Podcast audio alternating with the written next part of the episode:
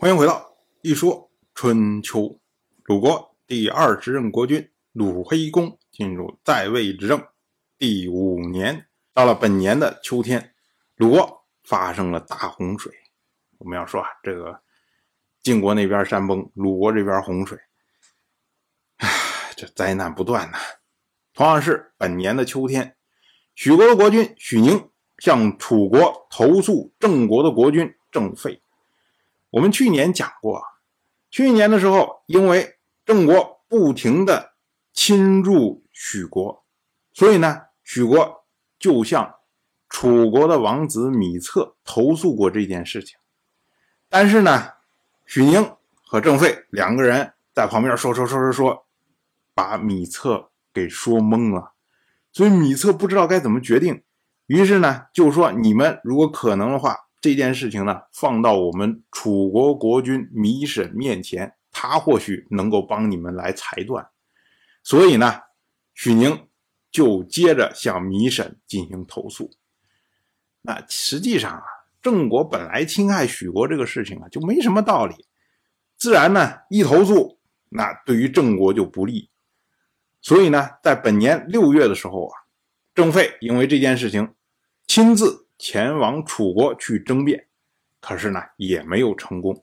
那么作为对郑国的处罚，楚人扣押了郑国的大夫黄须和郑国的公子郑发。那这下呢，郑费他回到郑国之后啊，立即派出郑国的公子郑燕前往晋国请求和解。到了本年的八月，郑费和晋国大夫赵同在垂棘。举行盟誓，当然这次盟誓呢，这只是初步的盟誓，就是晋国说：“哎，我就是要向你们晋国投诚。”然后呢，晋国这边说：“哎，那你过来，我肯定不难为你。”哎，类似像这样的，真正的两国之间的盟誓呢，在后面会有正式的盟誓。但是我们要说，去年的时候，晋国为了许国出兵讨伐郑国。而楚国为了救援郑国，所以呢发兵去对抗晋国。可是转过来年呢，郑国竟然抛弃了楚国，投靠了晋国。这个可真的是敌人的朋友就是敌人，敌人的敌人就是朋友啊！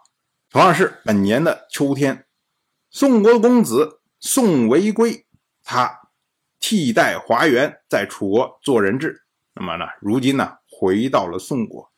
我们之前讲过，八年以前，当时呢，华元杀掉了楚国的大夫申州，所以呢，导致宋国被楚国将近一年时间的围攻。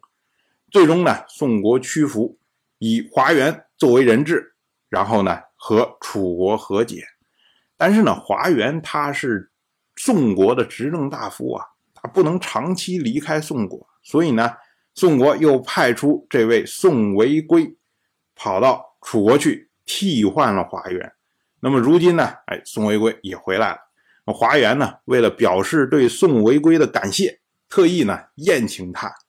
可是这个宋维圭啊，他就请求华元呢，他说：“你华元如果觉得说对我心存感谢，那么呢，请允许我擂鼓呐喊着出入你的住所。”啊，华元就同意了。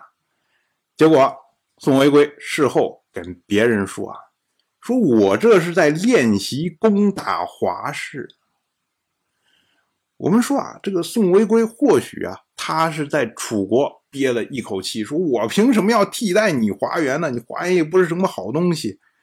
所以回来之后呢，然后就是想出口气。可是呢，这样呢，就让人觉得。他有异动啊，想着要在宋国发动政变，所以呢，宋国的国君宋瑕就先下手为强，将这个宋维圭给杀掉了。到了本年的冬天，十一月十二，王室天王姬于驾崩。姬于在位二十一年，和晋国的关系前所未有的好。不管是王室内部的纷争。还是王室和戎人的纷争，都是呢借用晋国的力量来进行调整。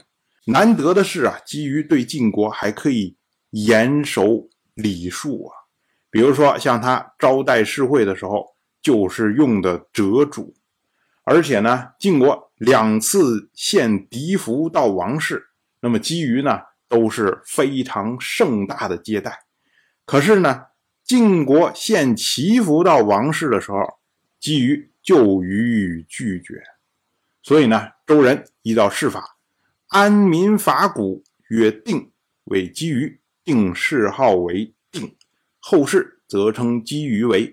周定王同样是本年的冬天，十二月二十三，鲁黑公和晋国的国君晋如、齐国的国君齐乌也、宋国的国君宋瑕、魏国的国君魏章、郑国的国君郑费、曹国的国君曹庐、诸国的国君杞国的国君在重劳举行盟誓，因为秋天的时候，郑国正式向晋国屈服，那么晋国呢？终于在碧水之战之后啊，有机会能够重新统合中原的诸侯。当时大家觉得都非常的兴奋呐，于是就讨论说：“哎，这一次盟会不行，我们再要举行盟会。”但是呢，宋国的国君宋瑕他拒绝了，因为宋瑕说啊：“我们秋天的时候啊，内部刚出现宋违规事件呢，这搞不好还有人可能想在宋国闹事。”所以呢，我不能离开宋国太久。当然，我就这么一说，您就那么一听。感谢您的耐心陪伴。如果您对《一说春秋》这个节目感兴趣的话，请在微信中搜索公众号“一说春秋”，关注我。